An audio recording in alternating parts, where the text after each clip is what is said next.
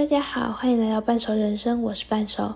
今天我们要来讲的书是《玻璃弹珠都是猫的眼睛》，作者是张家珍，他是星星的作者。嗯，我第一次看这一本书的时候就爱上了，你知道吗？就是他讲的呢，有点像是少女的故事，写下女孩们在。青春路途上的跌跌撞撞，有时迷途，有时冲撞，在成年在即的交界线上，然后模棱两可。的，他后面是这样写的吼，我一定要念一下：年少时光是一段又一段的阵痛练习，让时间在碎裂与伤痕中慢慢拼凑而成一个名为自己的个体。那它里面总共是有五个篇章。分别是寻路，寻路。嫉妒的颜色是绿色，玻璃弹珠都是猫的眼睛。扑火，猫不见了。那我最初最初是在网络上先看到嫉妒的颜色是绿色，呃，这一篇令我印象很深刻，因为它是，它不只是就是因为那个时候在博客来看到，他在说的是一个少女，她跟她的学姐。就是暧昧，暧昧。那在那种就是暧昧，然后模糊不定的界限的时候，他们有点像是在互相取暖。可是你又知道，不是那么单单真的是互相取暖。他们有点爱意，但是又害怕被其他人看出来。他们想要隐瞒，但是却又迫切的想要让人知道。那这边这一篇就是在说。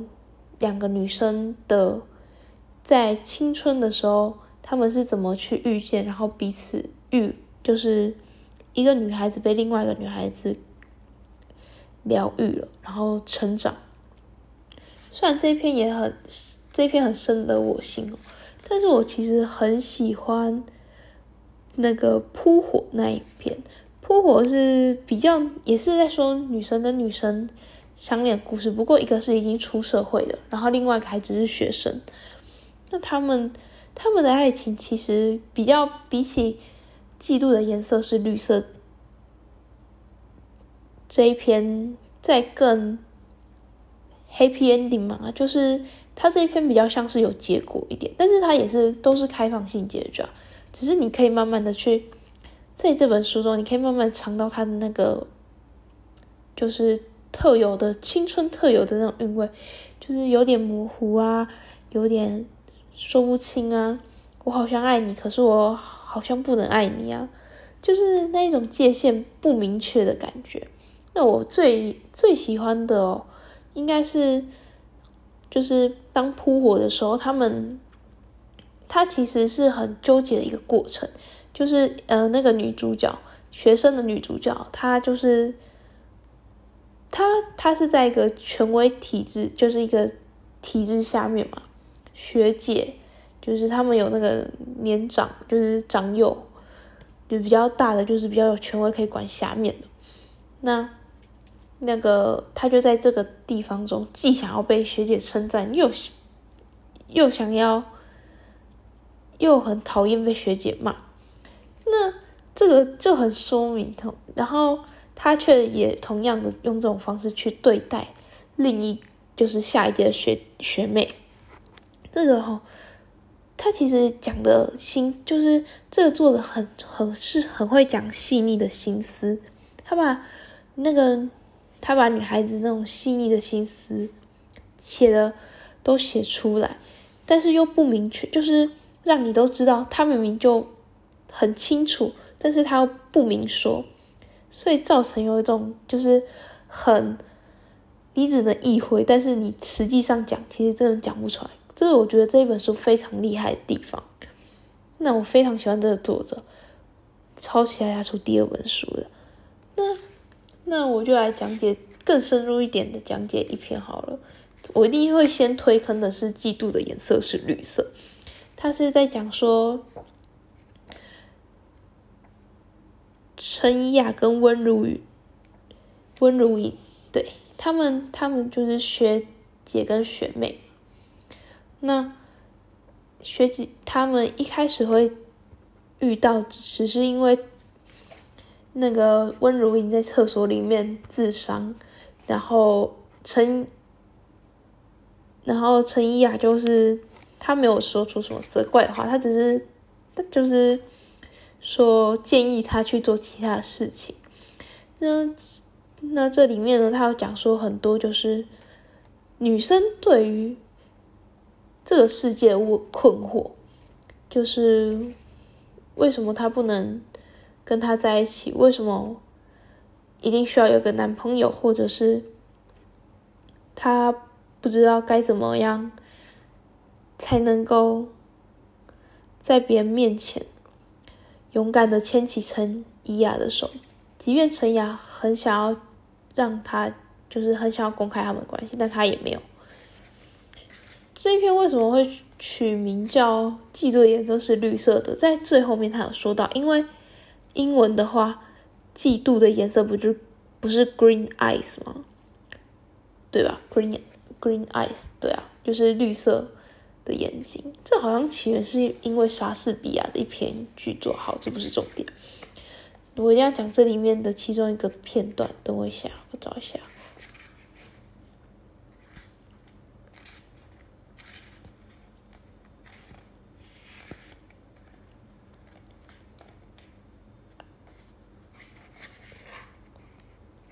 哦，在这里，在这里，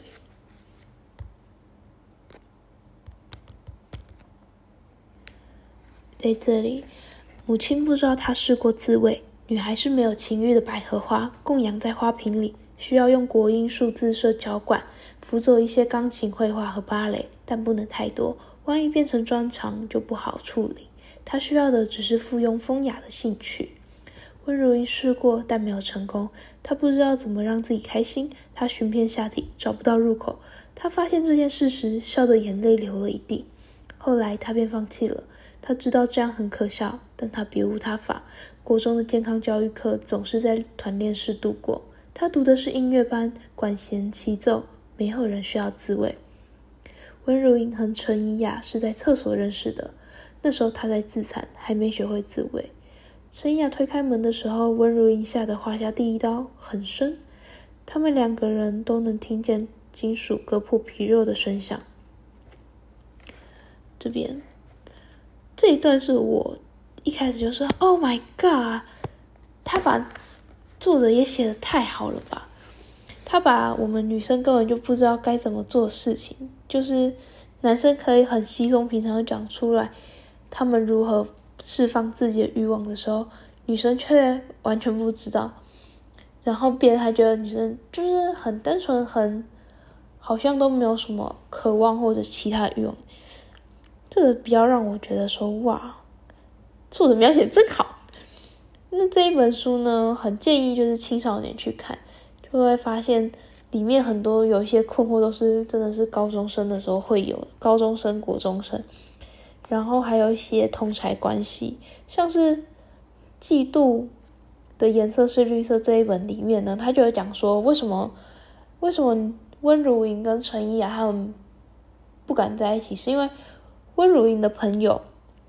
其实都认为他并不是真的喜欢陈妍，就是他们其实不知道，他们只是觉得他跟学姐，他们只是学姐学妹，很好的学姐学妹。然后这个时候印象很深刻，是温如就提出了，明明他跟另外一个学校的男生只不过是跳个舞，一起去吃个饭，就被认为有什么？可是为什么他跟学姐都已经这么 close 了？大家却还认为那只是单纯关系很好，这个就是，这个就是还蛮，对啊，就是在爱情里面通常很常问的嘛。然后我记得还有一篇是，也是写的还蛮深刻，就是这个作者其实描描写感情这边都是很很那个，就是琢磨的很深、很细腻的，就是你可以看得到各种人物的不同。像猫不见了这一篇，就是在写说一个女女生跟两个男生的彼此的，就是三角恋。对，那他们就是他们各自细腻的情感，以及各自的害怕，或者是各自的洒脱，都在这本书里面写的很好。然后你也可以去看到他们每个人用他们自己的观点去守护一个人，或者是去离开一个人，就是不要不要看，就是不要看那个什么道德啊，什么政治正确，就是不要用一个政治正确的眼光去看他，你只是单纯去描述人的情感，你就可以看得出来。你说他烂吗？就是这个人怎么？就是因为猫不见了，我直接爆雷好了。猫不见了里面的女生其实是劈腿。就是介于快劈腿跟没劈腿之间，就是已经心灵出轨了，好吧，肉体其实也出轨了。但是如果你不要带着太强烈的偏见，就是这女生已经劈腿，不管有什么，不管有什么理由，都是不得好死。这种心情去看的话，你如果单纯去带着一个他这就是在描写他感情的视角去看的话，你就会其实发现，那女生其实自己也很迷惘，她也很不确定到底是。他既喜欢这个人，可是也喜欢他喜欢这个人带给他的刺激，也喜欢另外一个人带给他的安全感，所以会很疑惑。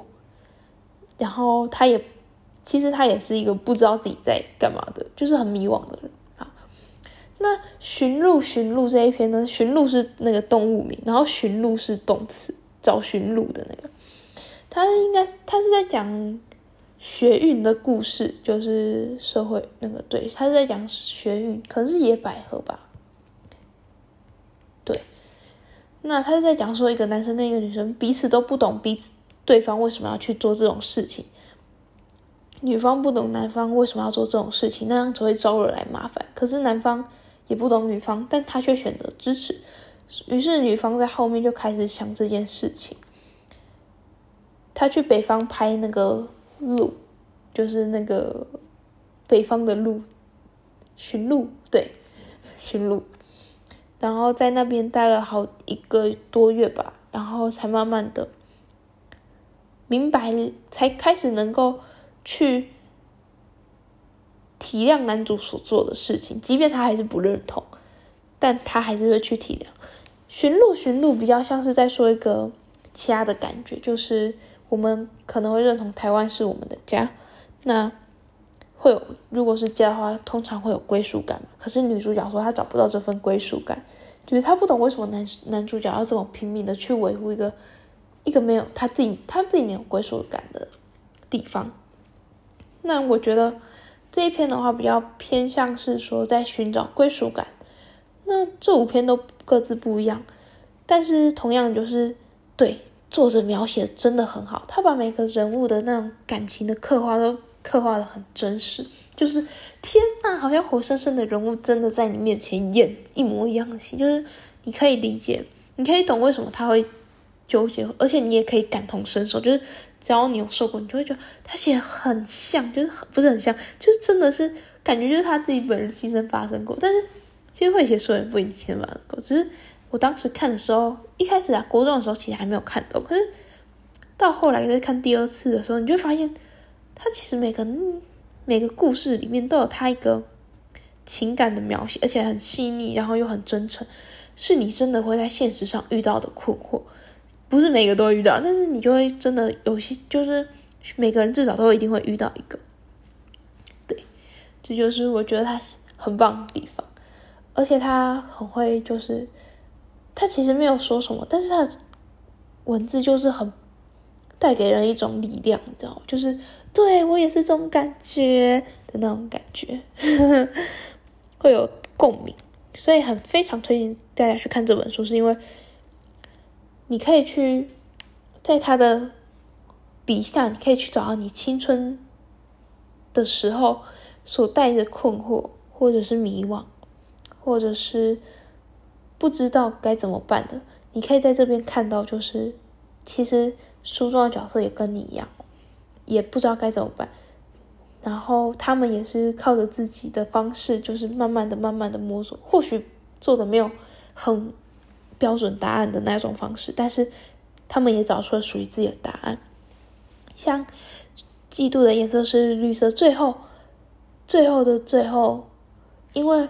温如莹跟陈怡雅他们差一届，陈怡雅是学姐，她毕业了，然后他们体验了一次高潮之后，陈怡雅就走了，就他们他毕业了啦，所以他们就没有再继续在一起或者是什么。可是温如天温如莹却从中被陈雅给救赎，然后他到后面才知道为什么嫉妒的颜色是绿色。这样，我觉得这这一篇做的收尾真的很棒，真不愧是有得奖的人，真的是能写出来，我真的是，啊天呐！真的会，就是你一开始看的时候，你就会忍不住一直看下去，然后你会觉得这篇写的怎么那么好，好到可以想要收藏。，OK，以上就是今天的介绍。那希望大家也可以在年少时光的时候，就是去找寻每一个就是青春时所撕裂的伤口，然后并与这本书一起疗愈跟成长。这样那如果喜欢的话，可以在下方留言，然后也可以告诉我哪边可以改进。就这样，拜拜。